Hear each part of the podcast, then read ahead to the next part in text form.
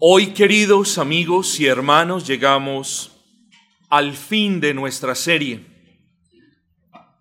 Con el sermón del día de hoy han sido diez sermones al respecto de la promesa del nacimiento de Cristo, del nacimiento de Cristo, de la vida perfecta de Cristo, de la persecución que Él sufrió, del juicio injusto, de la muerte en la cruz del Calvario, también hablamos de su resurrección. Y hoy permitiendo, Dios, claro está, hablaremos de su exaltación. En el sermón de la semana pasada nos hicimos una pregunta al comenzar. ¿Es la resurrección lo mismo que su exaltación? Y hermanos, recuerden que dijimos, no, no lo es. La resurrección de Cristo es teológicamente hablando uno de los pasos de su exaltación, lo que a su vez implica que la exaltación de nuestro Señor Jesucristo es mucho más que su resurrección. Pero la pregunta es, ya lo escuchamos del pastor, ¿de dónde lo sacamos? Esto lo tomamos de los sucesos que acontecieron después de que Cristo descendió a la tumba. ¿Cuáles fueron esos sucesos? Cristo resucitó, Mateo 28, 6. Cristo ascendió, Hechos 1, 9. Cristo está sentado a la diestra del Padre, Efesios 1, 20. ¿Y qué está por pasar aún? Que Cristo regrese, segunda de Tesalonicenses 1.10. Luego, todos los sucesos que acontecieron después de la muerte de Cristo se cuentan como los pasos de su exaltación, su resurrección, su ascensión, su sesión, ya vamos a ver qué es eso, y su regreso. De hecho, eso es lo mismo que dice el catecismo de Heidelberg, eso es lo mismo que dice nuestro catecismo bautista en su pregunta 31. ¿En qué consiste la exaltación de Cristo? La exaltación de Cristo consiste en haber resucitado de entre los muertos al tercer día, haber ascendido al cielo, estar sentado a la diestra del Padre y venir a juzgar el mundo en el día final.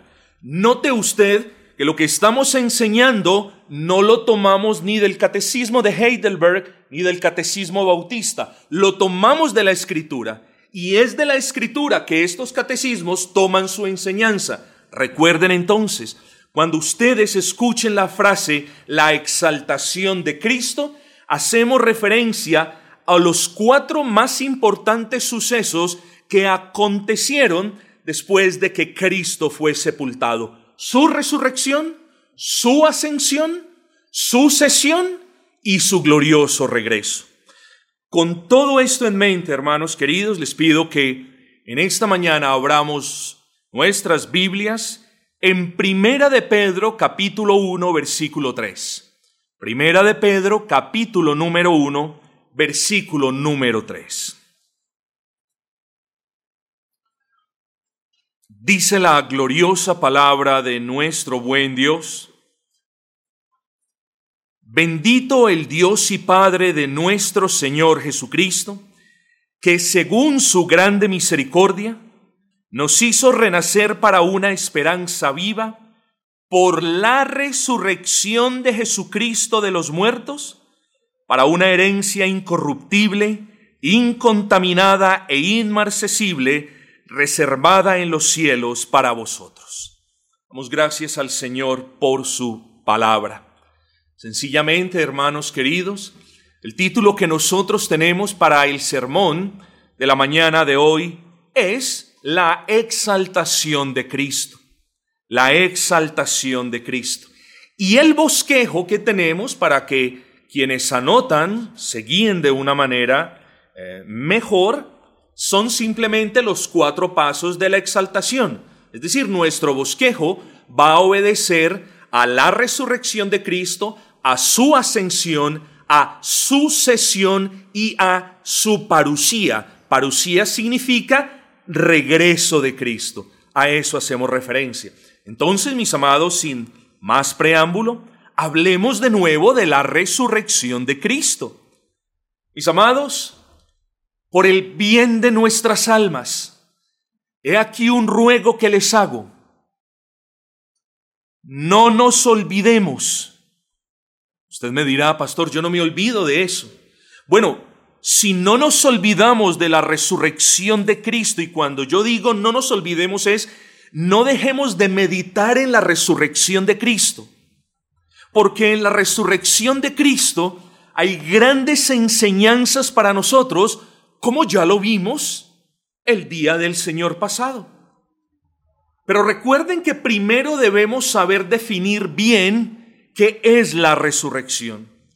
Y la resurrección, mis amados, la definimos como el evento sobrenatural en el cual Jesucristo, después de haber sido crucificado y enterrado, resucitó de entre los muertos al tercer día por la omnipotencia de Dios, para la gloria de Dios, de acuerdo con las escrituras. Esa es la resurrección. Claro, la resurrección de Cristo es, Cristo se levantó dentro de los muertos. Pero recuerden que también argumentamos que debemos robustecer de manera bíblica esa definición, por lo que les recomiendo que mediten, que piensen en la definición que acabamos de dar. La resurrección, mis amados, y esto se los digo porque ya se volvió de moda argumentar que la resurrección no fue algo histórico. Y cuando usted le quita el carácter histórico a la resurrección, pues está negando la resurrección. Entonces nosotros cuando hablamos de la resurrección, hablamos de un hecho histórico. Y ese hecho histórico, como lo fue la resurrección, es el pilar de nuestra esperanza de vida eterna el pilar de la esperanza que usted tiene de que sus pecados sean perdonados yace en la cruz de Cristo, en la sangre que Cristo derramó para que nuestras culpas y pecados fueran cubiertos. Pero el deseo y la esperanza de vida eterna yace en la resurrección de Cristo, mis amados hermanos. Si todo hubiese terminado en la cruz, es decir, si nuestro Señor Jesucristo no hubiese resucitado, yo le hago una pregunta. ¿Dónde queda entonces su reposo eterno? ¿Dónde queda entonces la esperanza de vida que usted tiene? ¿Dónde quedan entonces las moradas celestial que Él nos prometió? Note que nuestra esperanza de vida eterna, nuestra esperanza de vivir en la presencia de Dios y de disfrutar de Él para siempre, en cierta manera depende de la vida de Cristo, si lo aceptamos. Pero en gran manera depende de su resurrección, como lo leíamos ahora en la palabra. Nos hizo nacer para, primera de Pedro, nos hizo nacer, ¿para qué? Para una esperanza de vida eterna. Eso es lo que nos dice la palabra. Así que, mis amados, si Cristo no hubiese resucitado, tampoco nosotros vamos a resucitar. ¿Por qué? Ustedes recuerdan aquel pasaje de Primera de Corintios, porque si Cristo no es la primicia de la cosecha, entonces no hay cosecha, no hay resurrección de muertos. Luego nuestra resurrección y nuestra esperanza y nuestro deseo de gozarnos de Él depende de la persona de Cristo y claro, de la resurrección de Cristo. Mis hermanos, nosotros resucitaremos para gloria y para vida eterna. Ojo, condición, si hemos venido a Cristo y si hemos creído en Cristo y si hemos traído nuestras vidas delante del Señor. Cierro el paréntesis. Nosotros resucitaremos porque Él resucitó y resucitaremos para obtener nuestra herencia en los cielos. Imagínense, todos aquí peleando por herencias. Entre familias se matan por herencias. En la sociedad discuten por herencias Qué hermoso nuestro Señor que no nos da las herencias aquí en este mundo, sino que nos da lo que necesitamos para vivir dignamente y sí, en su infinita sabiduría nos da la herencia en los cielos. Eso es lo que dice la palabra. Miren ustedes el versículo que tienen ahí, Primera de Pedro 1, 3. Bendito el Dios y Padre de nuestro Señor Jesucristo, un versículo profundamente trinitario, que según su grande misericordia nos hizo renacer para una esperanza viva por la resurrección de los muertos, para una herencia incorruptible. Yo no puedo, mis amados hermanos, dejar pasar este momento sin que escudriñemos este pasaje y veamos en este pasaje cuatro aspectos de suma importancia, cuatro aspectos. En el pasaje que acabamos de leer, cuatro aspectos. El primero, la causa de la bendición. El segundo, la bendición. El tercero, el medio por el que recibimos la bendición. El cuarto, el fin o el propósito de esa bendición. Recuerden que estamos en el encabezado de la resurrección. Eso estamos bien. ¿Cuál es la causa de la bendición? Mira el texto, yo quiero que lo lea. Digo, lo lea mentalmente. Dice, bendito el Dios y Padre de nuestro Señor Jesucristo. Miren cómo alaba el autor inspirado, el apóstol Pablo, a ese Dios trino bendito el Dios de nuestro Señor Jesucristo. Ahora, que según su grande misericordia, ¿qué significa este según? Este según significa que lo que sigue después de esa palabra es la causa y lo que viene después de esa frase tiene su raíz en esa causa. Luego, según su grande misericordia, es la causa de la bendición de la que hablaremos a continuación.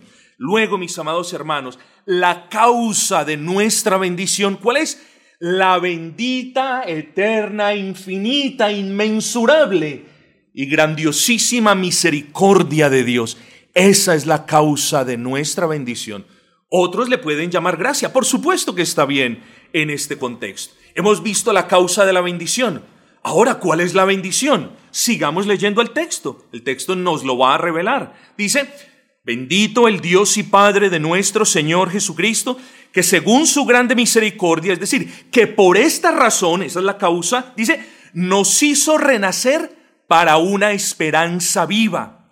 Hermanos, la bendición es esta, que Él nos hizo renacer. Es decir, que Él nos convirtió, que Él nos regeneró y que nosotros nacimos de nuevo por la gracia del Señor. ¿Para qué?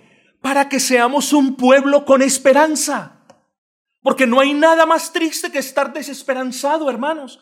Suficiente tenemos con los problemas de este mundo, con las angustias de este mundo, para que estemos sin esperanza en este mundo. Hermanos, nosotros los creyentes somos un pueblo con gran bendición. Somos un pueblo con una esperanza grandiosísima, inconmensurable. Somos un pueblo que tiene una esperanza fijada no en las cosas que van a ser corroídas por la polilla o el orín, sino en Cristo. Ahí están fijadas nuestras esperanzas. Entonces, si usted lee el texto, se va a dar cuenta que en primer lugar hay una causa, la bendita y la grande misericordia del Señor. Luego hay una bendición, que fuimos convertidos para que tengamos una esperanza, no una esperanza de vida terrenal, sino una esperanza de vida eterna. Ahora, nos hacemos la pregunta, ¿por qué razón tenemos esa esperanza? Bueno, la respuesta es, sí, por la misericordia del Señor. Pero yo quiero que veamos el medio por el que tenemos la esperanza. Y quiero que piensen esto. Si me demoro un poquito en el sermón, me excusan, pero hoy es necesario que termine de completar estos puntos. Piense en una montaña y por la montaña baja un riachuelo y aquí abajo en el valle está la ciudad. Hay agua en la montaña y la ciudad necesita agua. ¿Cómo la ciudad tiene agua? Ingeniándose un medio para transportar el agua desde la montaña a la ciudad. Tuberías, piensen tuberías. Ya van a saber por qué les puse este ejemplo. Vamos a ver cuál es el medio en este texto. Volvamos al texto y leámoslo. Bendito el Dios y Padre de nuestro Señor Jesucristo, que según su grande misericordia nos hizo renacer para una esperanza vida. Y nos hacemos la pregunta, bueno, ¿y, debido a qué o por qué medio obtenemos esa bendición? Miren el texto cómo nos responde. Por la resurrección de Jesucristo de entre los muertos. Ese es el medio por el que obtenemos esa bendición. Luego, mis amados hermanos, La causa de la bendición, la misericordia de Dios. La bendición, que fuimos hechos nuevas criaturas para tener una esperanza viva. Y el medio es por la resurrección de Cristo de entre los muertos. Quite la tubería del ejemplo anterior. ¿Cuál es la consecuencia? La ciudad se queda sin agua. Quite la resurrección de Cristo de este pasaje y nosotros nos quedamos sin esperanza, mis hermanos. Pero hay más en este texto. ¿Cuál es el fin de esa hermosa bendición? Hermanos, como lo, como lo decía hace un momento, el fin de esa bendición es el disfrute de los santos de una herencia incorruptible. Eso es lo que nos dice el texto.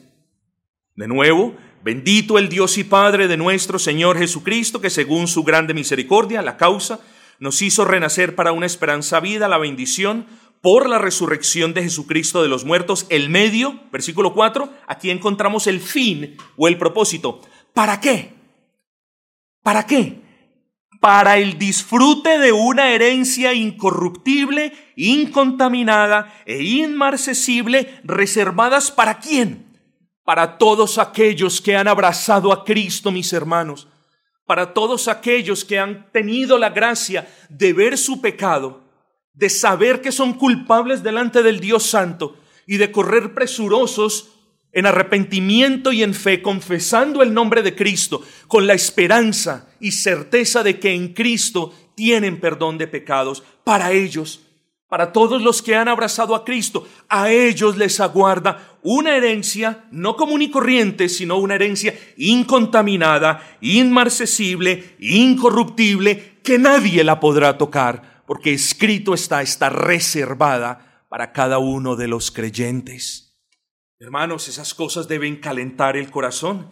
Esas cosas nos deben mover a tener un mayor aprecio, no solamente por la vida de Cristo, sino por cada uno de los pasos de la exaltación de Cristo.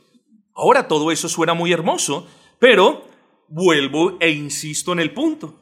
Sin la resurrección de Cristo de entre los muertos, no hay vida para ninguno, no hay esperanza para ninguno, no hay herencia para ninguno. Y nosotros, como lo dijimos la semana pasada, entonces estamos aún muertos en nuestros delitos y pecados. Bendito sea el nombre de nuestro Señor Jesucristo.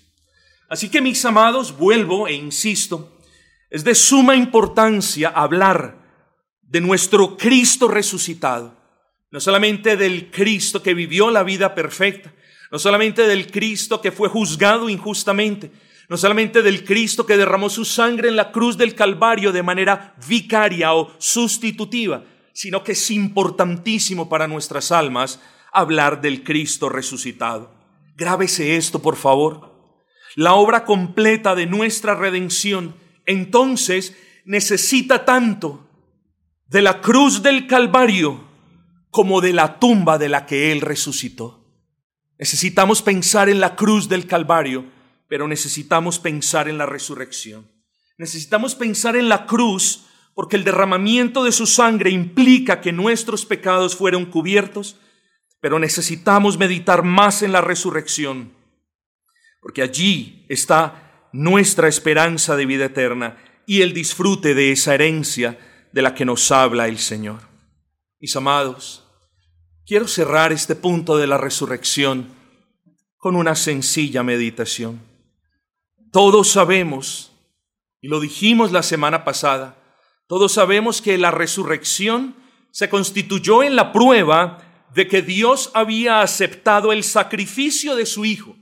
Eso lo sabemos, pero guarde lo siguiente en su corazón, que cuando Dios aceptó el sacrificio de su Hijo amado, Él también nos estaba aceptando a nosotros para darnos vida eterna junto a Cristo y para que estuviéramos eternamente donde Cristo está.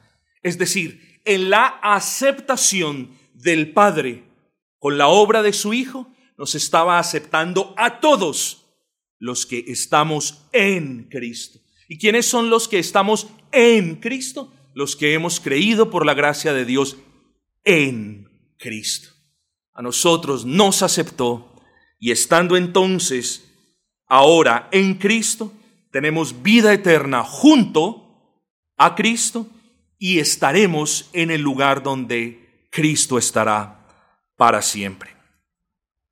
Ahora, mis amados, después de 40 días de apariciones y de manifestaciones que de manera indubitable eh, nadie podía refutar, el Señor Jesús, si me lo permiten ponerlo de esta manera, ahora avanza, da su segundo paso en el camino de su exaltación. Así que es en este momento donde llegamos a su ascensión. Por la misma razón por la que su descenso del cielo a la tierra y el descenso aún más profundo que tuvo al ser enterrado, al morir.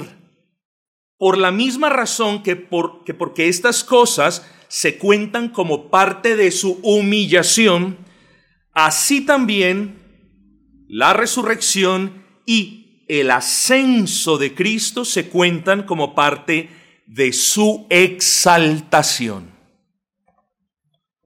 En la ascensión del Señor, no obstante, hermanos, y esto lo hago a manera de aclaración, a manera de información teológica. En la ascensión del Señor encontramos un asunto interesante que inquieta a algunos hermanos. la pregunta que algunos se hacen es, ¿cómo puede, bueno, primero digo esto, ustedes se acuerdan de la promesa del Señor Jesucristo en Mateo capítulo 28 en la que Él promete a sus discípulos y por inferencia lógica y natural a todos los discípulos junto a ellos, que Él estaría con nosotros hasta el fin. Recuerda, y yo estaré con todos vosotros hasta el fin. Bueno, ¿cómo puede Cristo prometernos que estará con nosotros hasta el fin si Él ascendió a los cielos? ¿No se ha hecho esa pregunta? Si Él ascendió a los cielos. Hermanos, la respuesta es más sencilla de lo que quizás eh, pensemos. El cuerpo del Señor Jesucristo no es omnipresente. Usted debe entender eso. En este momento, el cuerpo de Cristo está sentado a la diestra del Padre. Claro, nosotros como cuerpo de Cristo o la iglesia como cuerpo de Cristo está aquí en la tierra, el cuerpo místico de Cristo. Pero el cuerpo de Cristo, el cuerpo de carne y hueso de Cristo, está sentado a la diestra del Padre. Entonces, ¿cómo es eso de que Él estará con nosotros hasta el fin? Bueno, mis amados hermanos, de la misma manera como Él ahora está sentado a la diestra del Padre, corporalmente intercediendo por nosotros, de esa misma manera Él nos pastorea omnipresente y espiritualmente a todos nosotros. Así nosotros debemos salvar esa duda si es que alguien la tiene. El Señor está de manera presente con nosotros, pero recordemos, ¿Cristo es un hombre? No. ¿Cristo es Dios solo? No. Cristo es un hombre perfecto y un Dios perfecto. Luego, mis amados, Cristo está con nosotros de manera espiritual, de manera plenipotenciaria, de manera absoluta, de manera espiritual con nosotros. Ahora, regresemos al punto de la exaltación. ¿Cuáles son las implicaciones de la exaltación de Cristo en su ascensión? Bueno, al igual que su resurrección, hay implicaciones de orden teológico. Pero mis amados hermanos, como les dije, esto este no era, no es, o no fue más bien una serie en la que pretendíamos abordar todos los asuntos que saldrían a la luz de manera extensiva. La más grande implicación al Cristo haber ascendido, ¿cuál cree usted que fue? O sea, ¿qué tiene? Hágase la pregunta, yo quiero que piense, porque en ocasiones nos dan todo desmenuzado y no pensamos. Quiero que se haga la pregunta, ¿Qué tiene que ver conmigo, con usted como ser humano? ¿Qué tiene que ver el que Cristo haya ascendido? Hágase la pregunta. O hágasela de manera negativa. ¿Qué hubiera pasado si Cristo no asciende? ¿Qué hubiese pasado si Cristo se queda entre nosotros? Hágase la pregunta. Cuando este tipo de preguntas vienen a nosotros, no hay manera alguna de responderlas sino aparte. No hay manera aparte de las escrituras de responderla. Luego, hermanos, ¿cómo nos respondemos esa pregunta? ¿Qué, hubiese sucedido si nuestro Señor no asciende, si no continúa en ese camino a la exaltación? Mm. Ah, yo me acuerdo que Juan capítulo 16, versículo 7, en ese versículo está el Señor Jesucristo hablando con los apóstoles, consolando a los apóstoles, a sus discípulos y diciéndoles, ojo con esto, os conviene que yo me vaya. Aquí encontramos la respuesta. Porque si no me voy, el consolador, ¿qué dice? No vendría a vosotros. Ahí está la respuesta. Entonces, la implicación directa para nosotros de que Cristo hubiese ascendido a los cielos es de que Él enviaría su Espíritu Santo. Mis amados hermanos, si Cristo no asciende, el Espíritu Santo no desciende. Grabémonos eso. Si Cristo no asciende, el Espíritu Santo no desciende. Y si el Espíritu Santo no desciende, no pudo haber existido la inauguración de la iglesia. ¿Eh? Se lo explico de esta manera. Sin la cruz de Cristo, no hay perdón de pecados.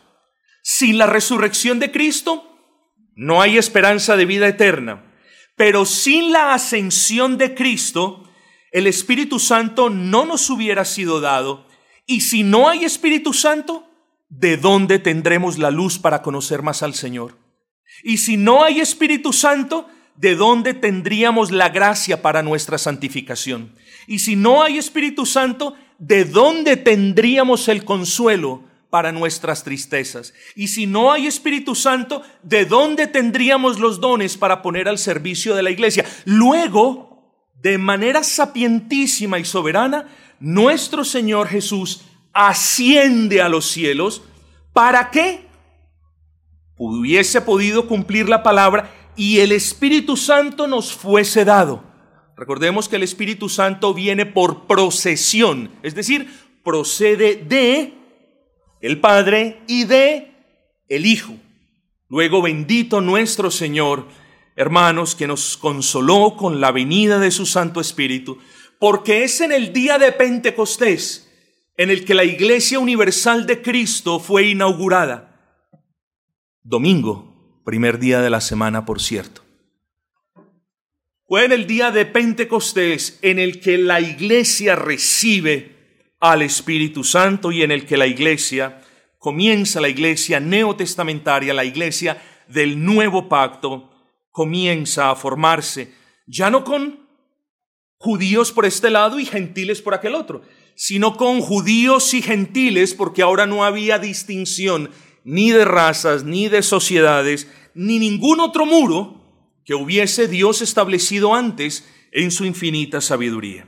Así que, hermanos, habiendo el Señor Jesús confirmado su deidad en la resurrección, y habiendo confirmado en el corazón de sus discípulos la realidad de esa resurrección, entonces Hechos de los Apóstoles nos dice, y Él ascendió a los cielos. Resurrección, ascensión. ¿A qué ascendió a los cielos? Esa es la pregunta que usted ahora se debe hacer. Y es aquí donde encontramos lo que los teólogos llaman sesión. Cuando usted escucha eso de sesión, usted se imagina como un grupo de personas eh, reunidos, la sesión del Congreso, los congresistas reunidos, la sesión de la Asamblea, los miembros de la Asamblea reunidos para hablar algo. Pero Sesión también significa la acción y el efecto de sentarse. Eso es sesión, la acción y el efecto de sentarse. Entonces, cuando hablamos de la sesión de Cristo como parte de la exaltación, hacemos referencia, ojo con esto, a que después de haberse humillado delante del Padre en la tierra, ojo con esto, porque el Señor Jesucristo, la segunda persona de la Trinidad, se humilló delante del Padre en la tierra, pero no está humillado delante del Padre en los cielos. La única razón por la que Cristo se humilló delante del Padre en la tierra era porque Cristo es nuestro representante. Es porque Cristo fue nuestro ejemplo. Fue porque Cristo fue el estándar y el modelo de vida a seguir. Luego, los actos de Cristo, las obras de Cristo son de carácter vinculante para nosotros y esa es la palabra adecuada. Debemos imitar a Cristo en su humillación. El mero hecho de que Él haya descendido de los cielos, eso es humillación. De que Él haya tomado forma de hombre, eso es humillación de que no haya esgrimido sus credenciales para reclamar la justicia a la que él tenía derecho, eso es humillación. El mero hecho de que él haya permitido ser llevado, ser insultado, ser escupido, eso es humillación. Que él haya sido crucificado, eso es humillación. Que él haya muerto, eso es una mayor humillación. Pero mis amados hermanos, Cristo resucitó y ascendió Luego en este momento Cristo no está humillado delante del Padre. Cristo está gobernando a la diestra del Padre. Y es muy importante esa conclusión teológica. Ya lo vamos a ver. Si ustedes vienen conmigo, hermanos, a Efesios capítulo 1, versículo 20, allí podemos encontrar esta realidad. Hablando de la omnipotencia de Dios que obra en nosotros, versículo 20, Efesios 1:20, dice que esa omnipotencia operó en Cristo resucitándole de los muertos y sentándole a su diestra en los lugares celestiales. Sentándole a la diestra del Padre. Hermanos, espero no insultar su inteligencia con esto. Pero todos sabemos que Dios no tiene mano derecha. Eso lo, sabemos, ¿cierto? ¿Por qué no tiene mano derecha? Porque Dios es espíritu. Así que no debemos pensar en la diestra de Dios como, como en una posición por allí en el cielo particular, porque Dios es espíritu y es omnipresente. Luego la expresión que hace alusión a que Cristo está sentada a la diestra de Dios en los lugares celestiales, simplemente denota dos cosas. Primero, que Cristo ocupa el trono de Dios. Ojo con esto. Cristo ocupa el trono de Dios. Pero pastor, ¿por qué? Porque Él es Dios, mis hermanos. Sencillamente por eso. Si usted comete en su mente, si usted no ve a Cristo como Dios, usted va a ver a Cristo entonces como un usurpador del trono de Dios. Pero cuando la escritura habla de que está sentada a la diestra de Dios, estamos hablando de que tiene la misma o que se le debe rendir la misma adoración a ese Dios. El estar sentado a la diestra de Dios implica que Cristo tiene el mismo honor que Dios tiene el mismo poder que Dios tiene y la misma autoridad que Dios tiene. De nuevo, ¿por qué? Porque Él es la segunda persona de la Trinidad. Y no podemos pensar en que la primera persona de la Trinidad está sentado en el centro, tiene más poder y aquí está Cristo con un poder limitado. No, mis hermanos. Tenemos a un Dios trino en el que subsisten tres personas diferentes, cada una de ellas con igual poder, con igual conocimiento y con igual magnitud infinita de atributos. Luego cada uno de ellos es Dios. Así que allí está Cristo. Cristo está reinando en este momento, pero lo segundo que podemos inferir es que Cristo reina, eso fue lo primero, y en virtud de que Cristo reina, Él tiene absoluto dominio sobre todo y sobre todos. Y es muy importante eso, hermanos. Es muy importante eso.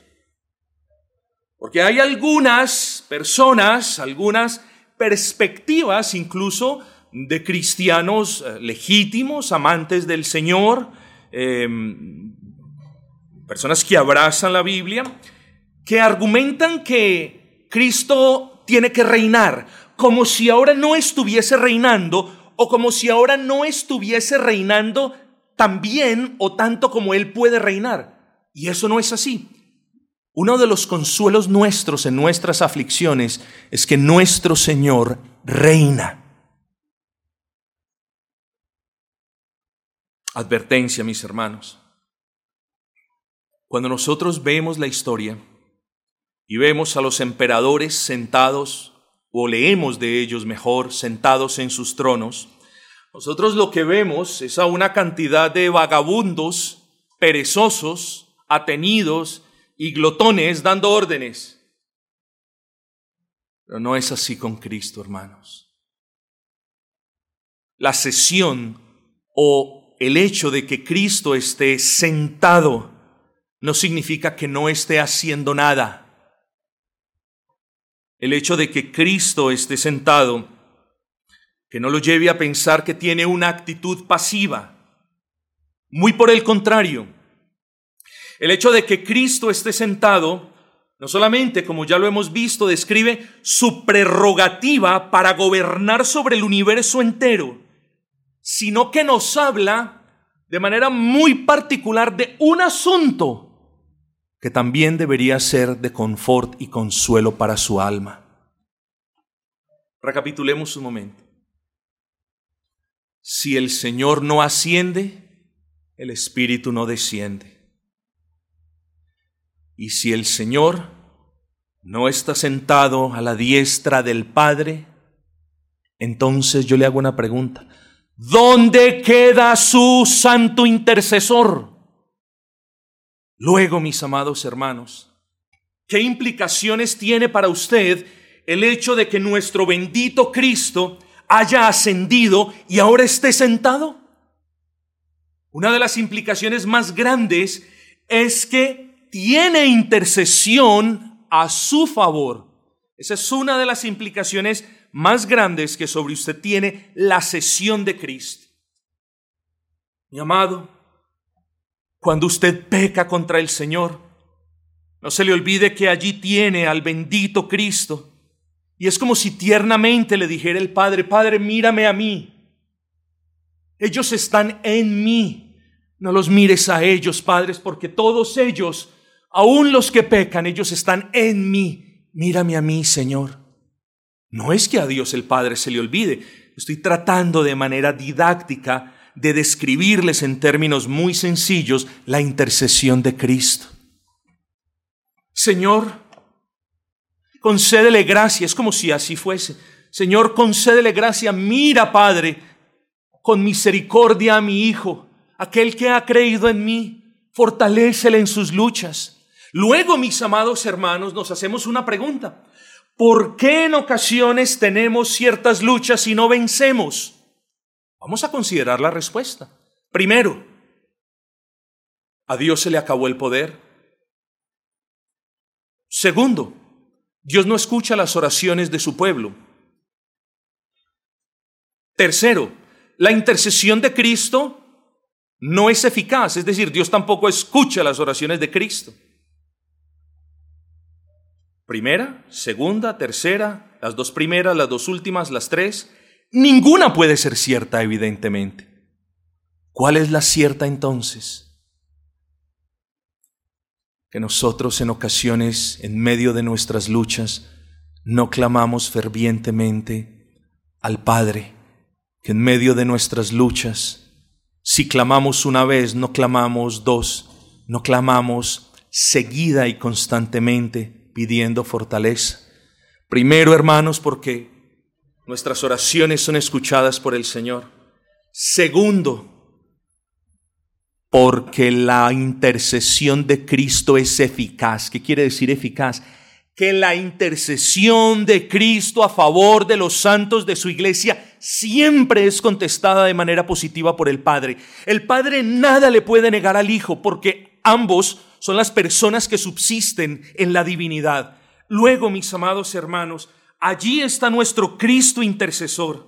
Cuando usted esté confundido, hay personas que quizás por la práctica de algún pecado se confunden y creen que perdieron su salvación. Recuerde que la intersección efectiva de Jesucristo a su favor no permitirá que eso suceda jamás. Para todos aquellos que enseñan, usted va a perder la salvación. Esas personas tienen que probar que la intercesión de Cristo no es efectiva. ¿No nos prometió Cristo? De mis manos nadie nos arrebatará. Oh, mis amados hermanos, era Dios mismo prometiéndonos, nadie los podrá quitar de mis manos, ni siquiera ustedes mismos con la persistencia en su pecado. Hermanos, sabemos que un verdadero creyente no abusa de la gracia del Señor. Como decía John Owen, no se equivoquen. No crean que la gracia del Señor o la dulzura de la gracia del Señor algún día no se convertirá en ajenjo para quienes viven de manera desordenada creyendo que ya son salvos y siempre lo serán. Ojo, tenemos que tener cuidado, no podemos confundir la, perseverancia y la preservación de los santos, que es una promesa de Dios, no la podemos confundir, como dice Pablo en Romanos, digo, viva como usted quiera. No, mis amados hermanos, los que hemos sido justificados por medio de la fe en el Señor Jesucristo, intentamos, nos esforzamos por obedecer a Cristo. Pastor, ¿y dónde queda la obediencia que nos hizo falta? Por eso estamos en Cristo. Porque la obediencia que nos hace falta a nosotros para satisfacer plenamente al Padre la tenemos todos los momentos en Cristo. Mis amados hermanos, allí tenemos a nuestro bendito intercesor, porque cuando sintamos que nuestros corazones o nuestras oraciones no ascienden al cielo, recordemos que allí tenemos a nuestro intercesor sentado a la diestra del Padre, cuya intercesión es el fundamento sólido y es el que perfecciona nuestras oraciones. Así que mis amados, cuando usted está triste, recuerde que allí está Cristo, que nos envía al Espíritu Santo. Y cuando Satanás lo acuse, recuerde que a la diestra del Omnipotente está el Hijo Omnipotente como su abogado intercesor abogado tenemos para con Dios el Padre, a nuestro Señor Jesucristo.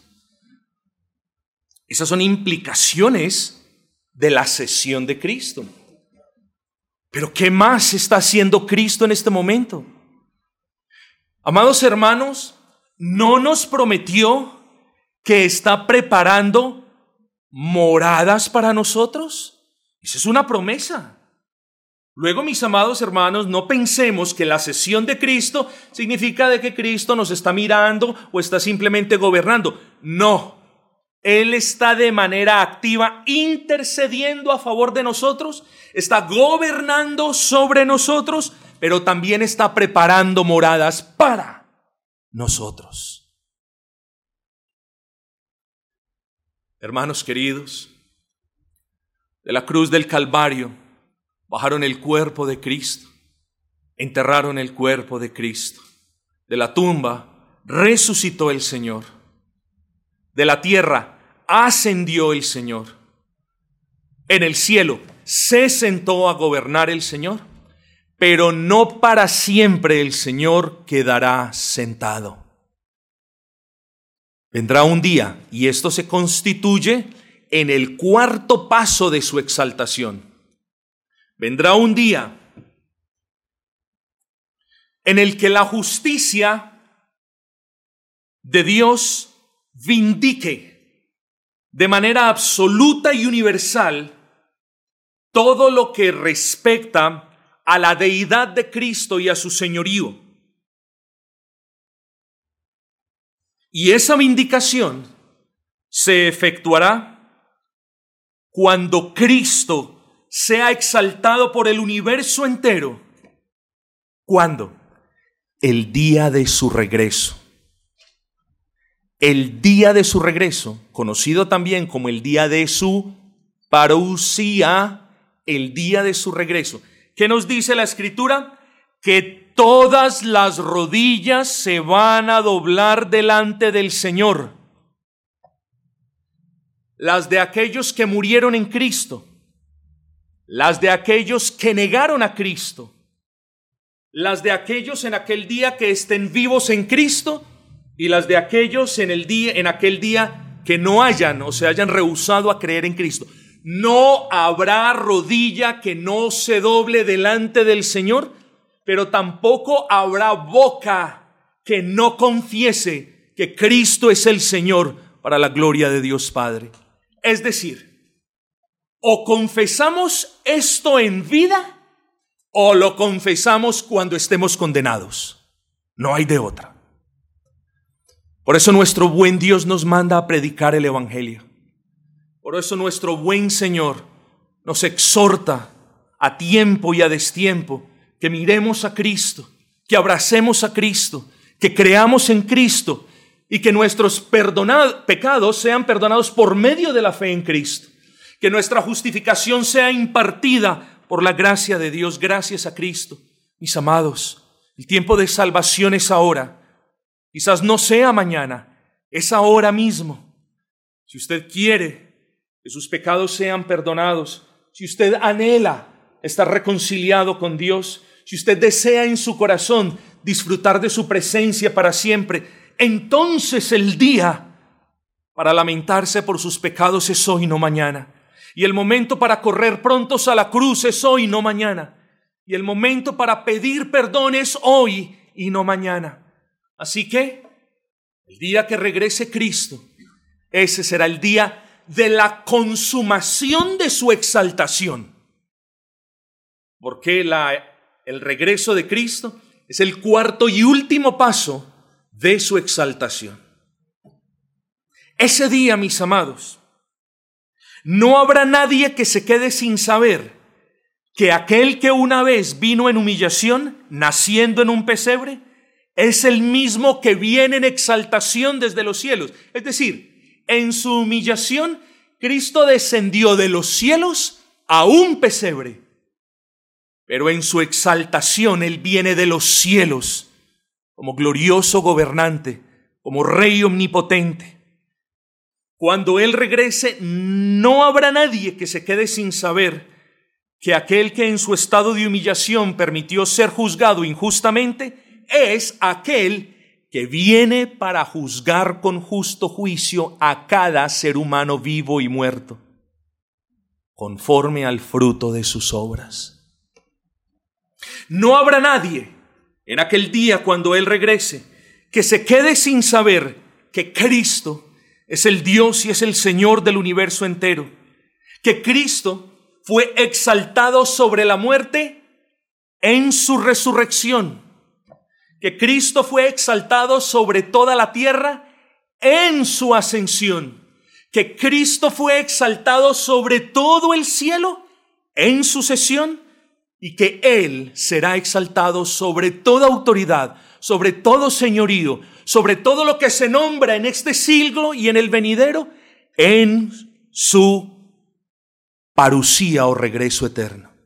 En cada paso el Señor es exaltado exaltado sobre la tierra en su resurrección, exaltado sobre la muerte, perdón, en su resurrección, exaltado sobre la tierra en su ascensión, exaltado sobre el cielo en su sesión y exaltado sobre toda autoridad. Hermano querido, de gracias por la resurrección de Cristo.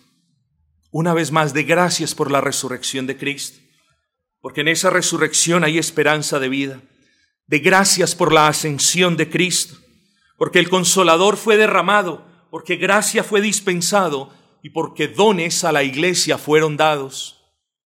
De gracias por la sesión de Cristo, porque allí, sentado a la diestra del Padre, su vida está segura y su futuro glorioso resguardado.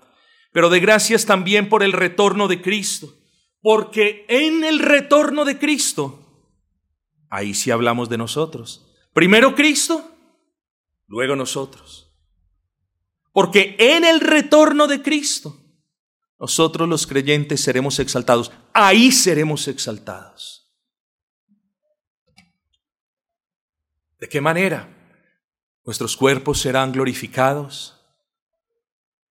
Las almas perfeccionadas se unirán a esos cuerpos perfectamente glorificados. Y en cuerpo y en alma glorificados, podremos disfrutar a Dios para siempre. He aquí un consejo antes de que eso suceda. Hermanos, primero, añoremos el regreso de Cristo, pero no lo añoremos como en las iglesias de las que venimos, que era Cristo Maranata, Cristo retorna y nosotros en pecado. Primero vengamos delante del Señor, cerciorémonos de que estamos a cuentas con el Señor y pidamos que su reino comience a ser una realidad en nosotros. Demostremos que el señorío, que Cristo es el Señor, ¿cómo? Sujetando nuestras vidas, nuestros pensamientos, nuestras palabras, nuestros, nuestras obras, todo lo que nosotros tenemos, nuestros hogares, nuestra iglesia, todo al señorío de Cristo. Seríamos hipócritas hablar de un Cristo Rey cuando en realidad Él no está siendo nuestro Rey. Así que mis amados, Dediquémonos entre tanto Cristo regresa para reinar plena y universalmente sobre todos, digo de manera ya consumada. Hermanos, dediquémonos a pedir que el reino del Señor sea una realidad en nosotros. Pero he aquí un último consejo. Un consejo que Dios nos da por medio del apóstol Pedro. El día de Cristo el día del Señor, como le llaman los profetas, ese día seremos exaltados. ¿Qué hemos visto, qué hemos aprendido a lo largo de estos diez sermones? Que antes de la exaltación de Cristo fue la humillación. Y eso, mis amados hermanos, se constituye aún en un patrón de vida para nosotros. Luego, antes de nosotros ser exaltados por Cristo, no por el hombre, sino por Cristo, debemos humillarnos delante de Cristo. Y este consejo no se lo doy yo porque sea muy sabio. Este consejo se lo da Dios mismo a usted. Primera de Pedro 5, 6 que nos dice, humillaos pues bajo la poderosa mano de Dios, para que Él os exalte cuando fuese el tiempo. ¿Ven entonces? Antes de la exaltación viene la humillación. Hermano, Dios no solo exaltará a los creyentes que sufren en el tiempo que Él ha determinado en su soberana sabiduría, sino que el día de la parucía exaltará a los creyentes que como Cristo vivieron humillados aquí en la tierra bajo la poderosa mano de Dios. En estos términos solamente entonces hay dos caminos. O nos exaltamos a nosotros mismos, o buscamos que otros nos exalten para que el día de la parucía nos encontremos con la sorpresa de que Él nos va a humillar. O pedimos la gracia de Dios para vivir de manera humillada y obediente delante de Dios, para que en su gracia el día de su retorno Él nos exalte junto a Cristo para siempre. Bendito sea el nombre de nuestro buen y gran Señor. Espero, hermanos, que estos diez sermones hayan sido de bendición y de utilidad para ustedes.